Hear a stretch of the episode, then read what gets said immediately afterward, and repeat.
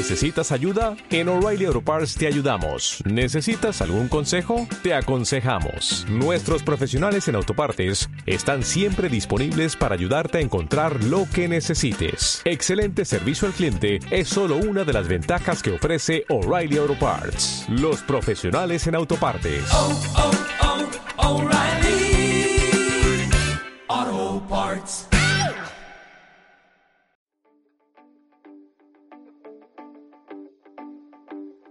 Te damos la bienvenida a Fisiopodcast.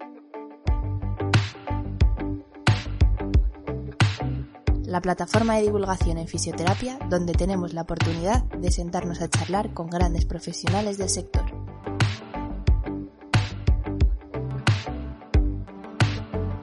Nuestro lema, fisioterapia sin apellidos y conciencia. Muy buenas compañeros y compañeras. Mi nombre es Rubén Hernández y para mí como siempre es un auténtico placer estar en un episodio más de la radio Fisio Podcast.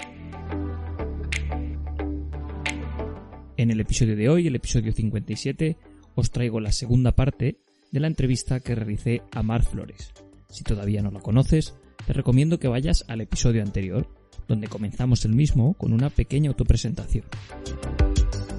Esta vez, los puntos de los que hablamos en la línea del podcast anterior, hablamos de cómo podemos reducir la incertidumbre en clínica con nuestros pacientes, hablamos de la ciencia y de la incertidumbre, y de cómo comunicamos esa incertidumbre a nuestro paciente sin morir en el intento. Terminamos el podcast con unas pequeñas conclusiones, píldoras de conocimiento para que os llevéis para casa y unas preguntas off topic para conocer un poco más a Mar.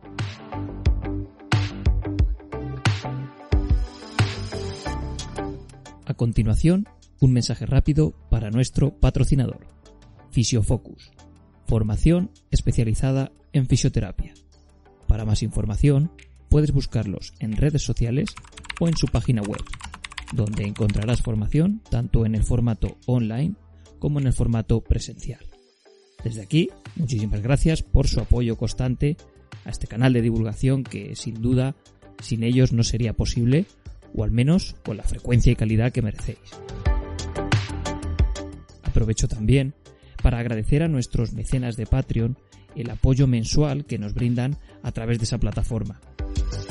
Sin duda, a la cabeza de esa lista se encuentra Carlos Morgade, fiel desde el principio, pero no menos importante María González, Agustín Hernández y dos patrios nuevos que, que personalmente quería dar las gracias a Álvaro Hidalgo y a Luis Felipe Soto Hernández. Desde aquí, muchísimas gracias por apoyar al canal y, como siempre digo, este proyecto es tanto nuestro como vuestro. Si te animas a apoyarlos en las notas del episodio, dejo el enlace para acceder a este canal de Patreon donde puedes encontrar, aparte de la propia satisfacción de apoyar al proyecto, unas pequeñas ventajas, como por ejemplo poder acceder a todos los episodios muchísimo antes que, que los oyentes cotidianos, y además también poder eh, escuchar el podcast en formato audiovisual, es decir, no solo el audio, también poder vernos cara a cara durante el episodio. Sin más, os dejo con el podcast de hoy. Ceros un buen café y de corazón espero que disfrutéis tanto como nosotros hicimos grabándolo y especialmente pues que podáis sacar algo de cara a mejorar vuestra práctica clínica. Esto es Fisio Podcast.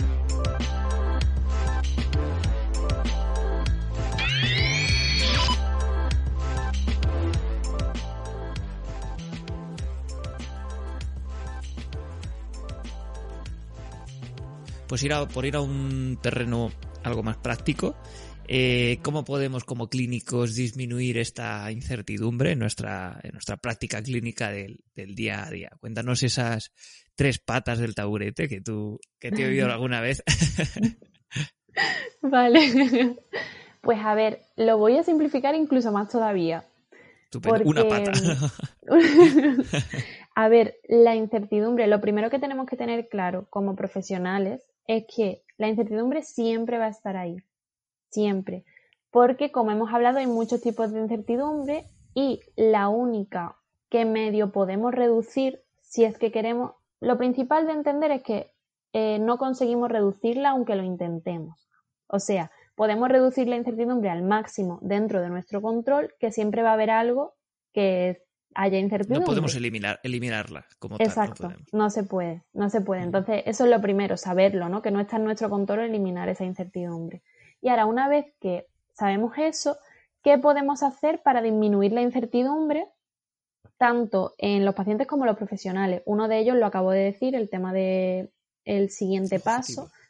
Exacto. Eh, otro, el aumentar el conocimiento lo máximo posible en la parte científica. ¿Te acuerdas que habíamos hablado de que una de las clasificaciones habla de la parte científica, la técnica y quién tiene esa incertidumbre? Pues en la parte científica, los datos de pronóstico, las posibilidades, o sea, el diagnóstico, posibles causas y, mm, eh, posibilidades de, tratamiento, eso está en nuestras competencias profesionales, ¿no? El saber lo máximo posible sobre los pacientes a los que tratamos. De esa forma podemos disminuir un poco esa incertidumbre con conocimiento. ¿Qué pasa? Que nos pensamos que el conocimiento disminuye la incertidumbre. Y no es así para nada, porque la incertidumbre es lo que rodea el conocimiento.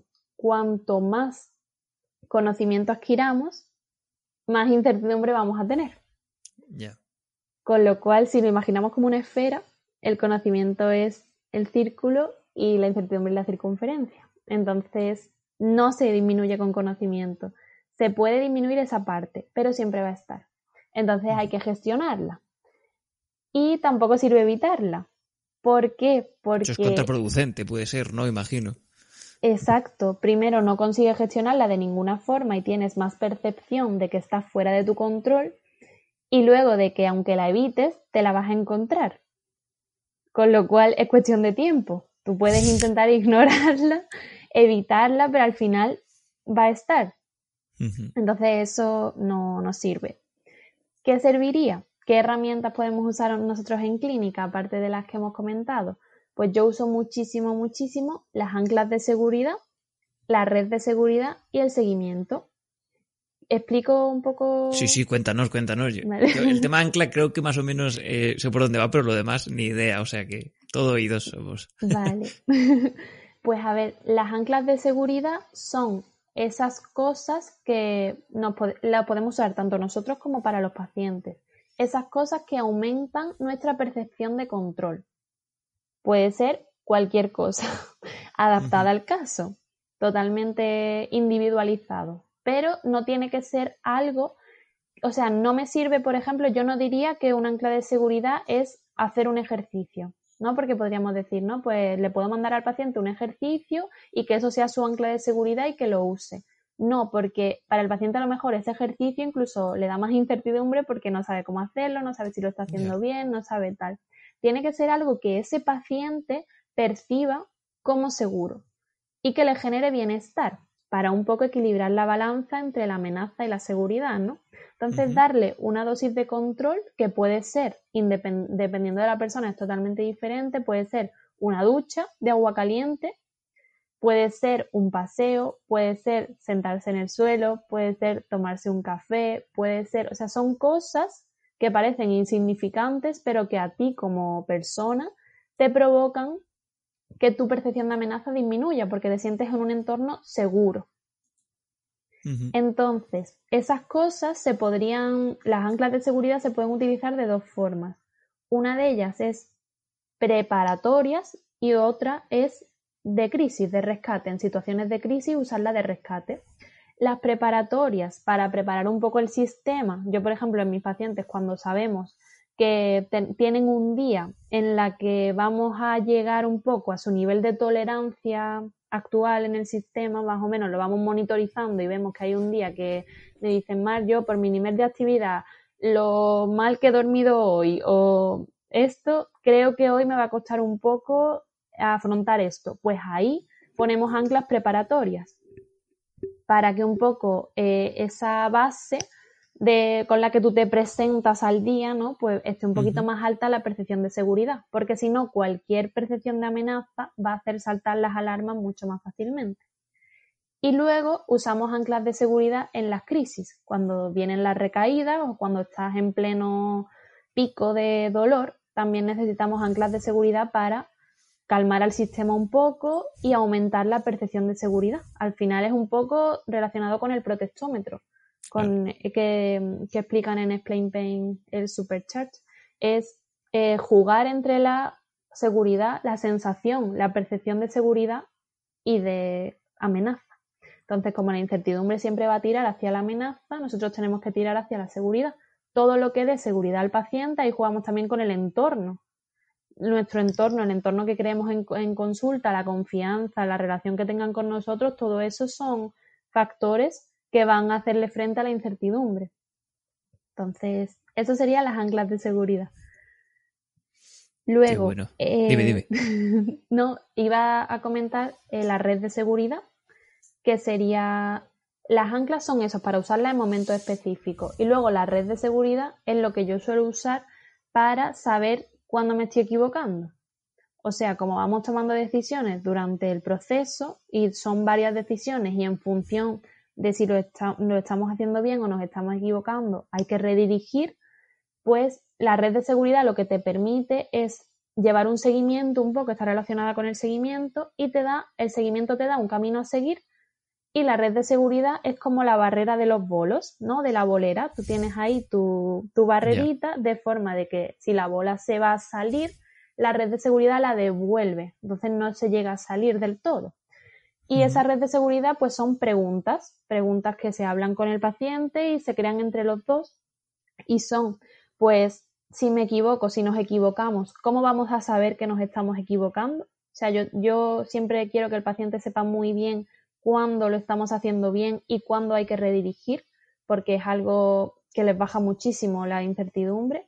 ¿Y qué vamos a hacer si nos estamos equivocando? O sea, ellos saben que hay casos que me tienen que decir sí o sí, Mar, hoy ha pasado esto, porque si hoy ha pasado esto, yo tengo que en función de eso hablarlo con él y redirigir. Entonces, pues sería un poco eso, la barrera de los bolos, de no permitir una especie de límite, ¿no? Que, que, hace que no te desvíes, quizá. Exacto. De poder ir tomando decisiones en función de los fallos, sobre todo. Claro. Sería también para el clínico, ¿no? Para el propio clínico. Claro, exacto. Es quizá más útil que. Claro, claro. Yo lo uso en clínica todo esto. ¿Alguna más que quieras comentar? Pues. no, habías dicho. Bueno, eh, habías dicho los anclas. El seguimiento. El seguimiento. Sí, hombre, el seguimiento sí estamos mucho más acostumbrados todos porque es eso, es ir monitorizando y crear un poco el camino a seguir. Sí, la he unido ahí con la... Qué bueno. Oye, y en relación a esto, em, porque claro, estamos viendo ya el tema de, la, de, la, incertidumbre que hay, que ahora pasaremos a hablar un poco cómo se la comunicamos al paciente. Y yéndonos a la otra cara de la moneda, ¿qué opinas de, de pues muchas veces los clínicos que eh, lo llevan al otro extremo, es decir, eh, solo yo, esa es un poco una visión egocéntrica, ¿no? De solo yo sé qué te pasa, esa visión que tenemos muchas veces del personal médico, eh, y yo te digo lo que tienes que hacer de manera estricta y solo yo tengo la solución a tu problema. ¿Cómo, cómo ves un poco este enfoque? Pues a ver, yo veo que mm, a mí no me funcionaría y con mis pacientes no serviría de nada porque para empezar yo no tengo la solución de nada, ni, ni las respuestas a todo, ni muchísimo menos. Entonces, yo creo que el paciente tiene más respuestas que yo cuando viene a mí. Lo que pasa es que le falta un poco encajar las piezas, ¿no? Que yo digo.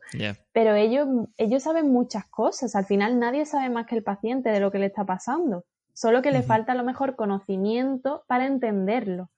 Pero, pero si tú los escuchas, ellos te cuentan exactamente lo que luego tú estudias y se supone que, que, tiene que pasar, ¿no? Entonces yo se lo explico a ellos mucho como montar en bicicleta. Le digo, mira, a que no serviría de nada que yo, le digo, yo no soy ninguna experta, yo no soy la experta que te va a hacer a ti nada. Aquí vamos a construir algo juntos tengo que poner yo de mi parte y tienes que poner tú, porque si no, no sirve de nada. Digo, pero a que no serviría de nada si yo te quiero enseñar a montar en bicicleta, que yo te diga, mira, montar en bicicleta se hace así. Ya está. Te vas tú y lo haces tú solo. O me monto yo en bicicleta. ¿A qué no sirve? A que si tú así no lo aprenderías. Yo tengo que, primero, acercarnos a la bicicleta, juntos, acercarnos a la bicicleta, ponerle los ruedines, subirte tú que yo esté al lado tuya, ir poquito a poco, empezar poquito a poco y así ir cogiendo velocidad, quitamos ruedines hasta que ya tú vayas solo porque hayas cogido mucha práctica montando en bicicleta y, yo- y a mí no me necesites.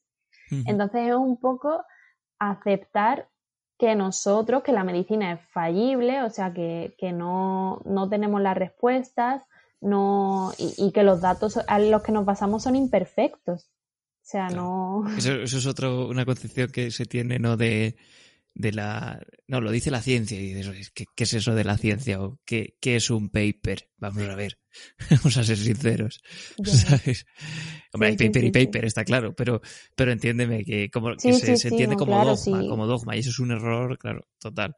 Sí, es que además yo estoy en investigación y soy investigadora y soy la primera que tiene muchísima incertidumbre y que cuando hace un estudio no significa que lo que diga ahí sea para siempre ni universal. De hecho, yo lo Claro. sé que muchas cosas de las que estamos haciendo ahora probablemente dentro de un tiempo nos demos cuenta que no son así. Sí, sí, y sí. eso espe- forma parte de la ciencia, o sea, Efectivamente, eso te iba a decir, digo, es que eso precisamente es ciencia, porque está, Mm. la gente, quizá precisamente la gente que, que no le gusta mucho la ciencia, eh, aboga un poco por esto, ¿no? Que porque entiende que, pero si la ciencia ha dicho esto y ahora ha dicho otra cosa, ya, amigo, pero Claro. es que, es que es eso, es que es, Es que eso, es ir eso. corrigiendo a base de errores.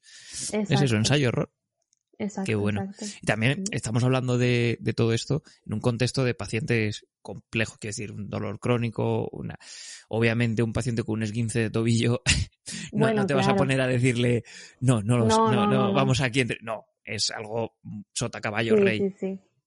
Sí, porque sí. por, por no sacarlo de contexto también. No, sí, sí, claro, estamos hablando de Claro, el tipo claro. de pacientes que yo trato. Efectivamente, algo ya con, con muchos factores y demás, ya más, algo más complejos, entre comillas, sin quitar tampoco importancia a los otros. Que yo tengo, yo Em, tengo mucho ese sesgo que cuando hablo de clínica, claro, hablo de los pacientes que yo trato, entonces es verdad, gracias por, por hacer esa aclaración, porque yo muchas veces ni me doy cuenta como Sí, estoy tan sí, sí. sesgada en ese sentido. Sí. Qué bueno. Eh, venga, pues si quieres hablamos un poco del tema de cómo le comunicamos al, al paciente eh, esta incertidumbre, porque claro, la puede también interpretar como pues como este que no sabe nada, ¿no? y no me fío de él porque no sabe nada. Entonces, ¿cómo, cómo lo transmites tú a los pacientes? Pues aquí en este tema es súper interesante porque mm, la investigación sobre esto la verdad que es bastante controversial porque hay, hay bastante investigación sobre cómo comunicar la incertidumbre y hay estudios a favor de comunicarla y hay estudios en contra de comunicarla. Pero si rascas un poco, al final yo voy a dar un poco mi conclusión después de haberme leído todo lo que hay, bueno, todo, eh, a Sí, lo mejor no todo, pero mucho, mucho de lo que hay. Y ¿Estás disfrutando del podcast? Puedes dejarnos tu me gusta o mejor aún, puedes invitarnos a un café y así apoyar al proyecto. Tan solo pincha en el enlace que tienes en la descripción y así tendremos energía suficiente para defender a capa y espada una fisioterapia sin apellidos y conciencia. No te entretengo más, volvemos con el episodio.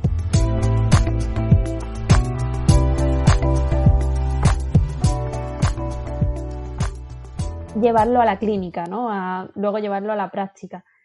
Eh, los que concluyen con que es mejor no comunicarla hablan de eso que tú acabas de decir, de eh, porque da la sensación de que no sabes nada.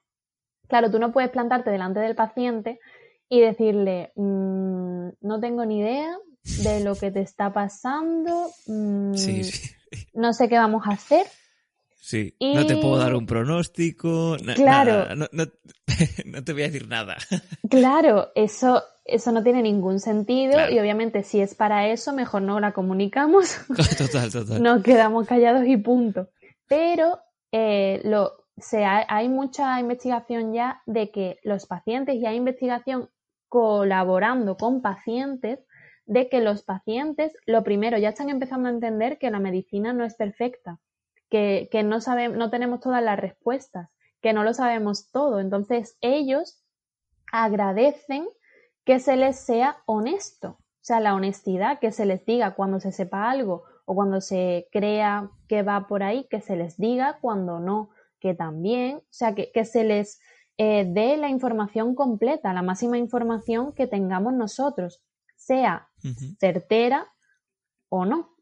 De tal forma que si no sabemos mm, algo, se le puede comunicar, claro, pero eh, se le comunica de forma honesta, de mira, hemos hecho estas pruebas, hemos visto esto, no sé exactamente, también ahí lo de la causa que estábamos hablando, no sé exactamente cuál puede ser la causa de tu dolor, o yo con los pacientes de dolor crónico me lo encuentro todos los días, que yo cuando me viene una persona con 20 años de dolor crónico, yo digo, es que ponerme a buscar la causa de por qué tú empezaste con esto es que es, no vale de imposible, claro, aparte de que no sirve para nada, sería imposible.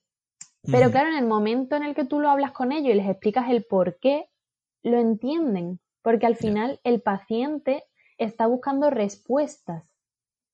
Si esa respuesta, en vez de ser una causa que piensa que quitándola se resuelve todo, en el momento que tú le explicas que eso no, esa relación no es así, pero que vamos a buscar respuestas y vamos a establecer un plan de acción, al final estás resolviendo esa incertidumbre.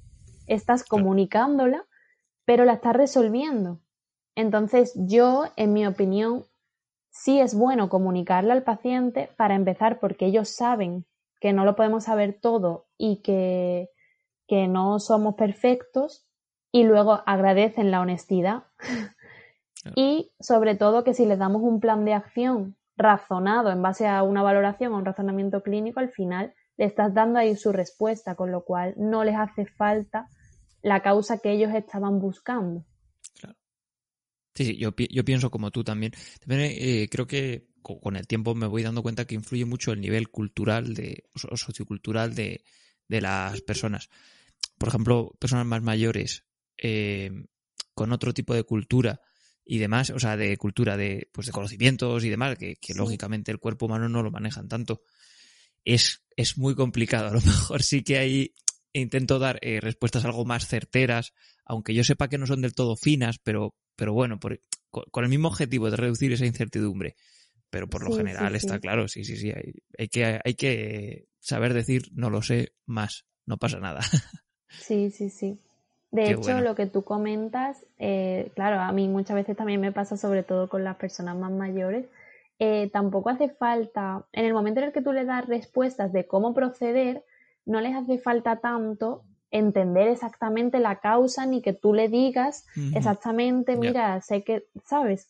Porque al final tú puedes medio aceptar que ellos tienen una causa identificada o que, o que creen que es una causa y eso no va a influir en, eh, en el plan de acción. Si ellos quieren pensar que es por eso y eso les hace igualmente adherirse al tratamiento y, y confiar en ti y seguir mejorando, tú no tienes por qué enfrentar, y en mi opinión, no tienes por qué enfrentar esas creencias y, decirle, no, no, no, es que eso que tú estás pensando no es así y es por esto.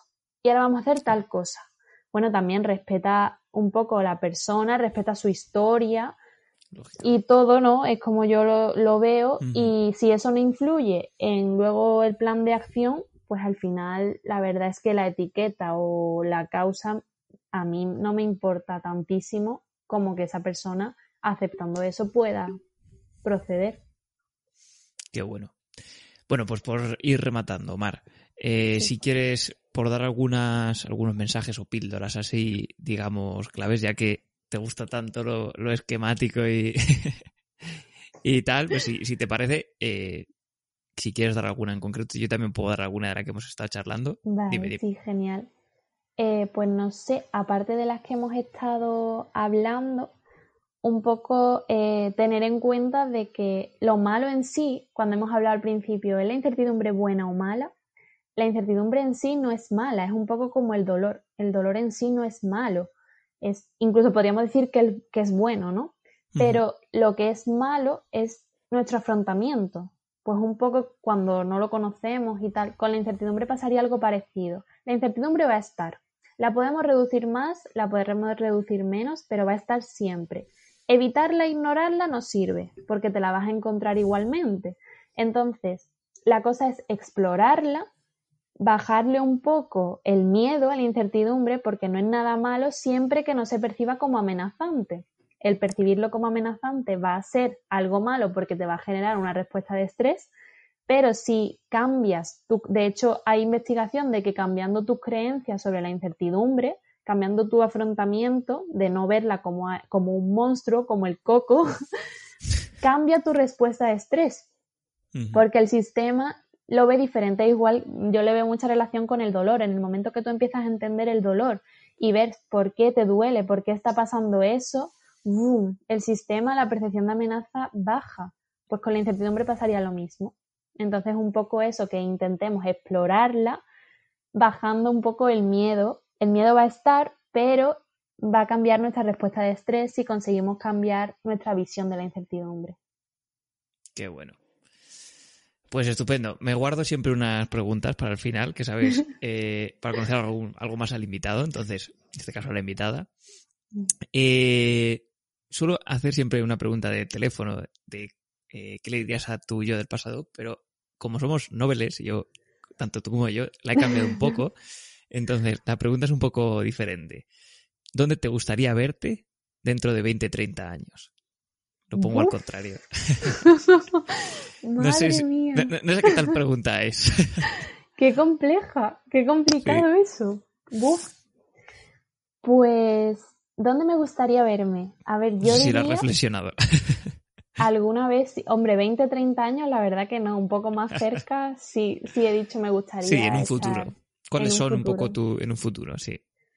Eh, yo quiero estar siempre dedicada con esas dos partes que he conseguido hasta ahora gestionar, tanto la clínica como la investigación, yo a mí me gustaría en mi faceta profesional llevar eso siempre de la mano, aunque sea complicado, pero lo voy a intentar porque para mí es bastante importante, creo que me hace crecer muchísimo y aprender en las dos áreas mucho y, y me gustaría eso llevarlo siempre, entonces esa sería mi base.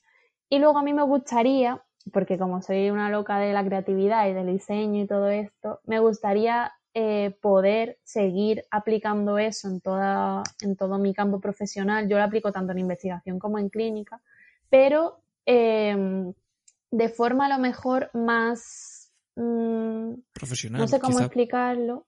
Más, más, profesional, ¿te refieres? Sí, exacto. Como, como que a mí me encantaría, me encantan mucho los proyectos, me encanta la gestión de proyectos, me encantan las reuniones en mesa redonda, me encantan estas cosas. Entonces, algo así. No me veo, si te digo la verdad, no hay ningún puesto todavía, a lo mejor yo que también estoy en la universidad, em, no me veo tampoco, el, la docencia para mí es secundaria, ¿no? Para mí la base es la clínica y la investigación, entonces no me veo Em, eh, con un puesto de docente tampoco, pero sí con algo relacionado con la gestión de proyectos em, en fisioterapia, tanto en clínica como en investigación y luego me encantaría entrar en una unidad de dolor crónico o crear alguna unidad de dolor crónico porque creo que la gestión del dolor crónico tenemos que cambiarla y, es necesario que algo así. Pues dentro de, dentro de, bueno, no sé si seguir al podcast, pero dentro de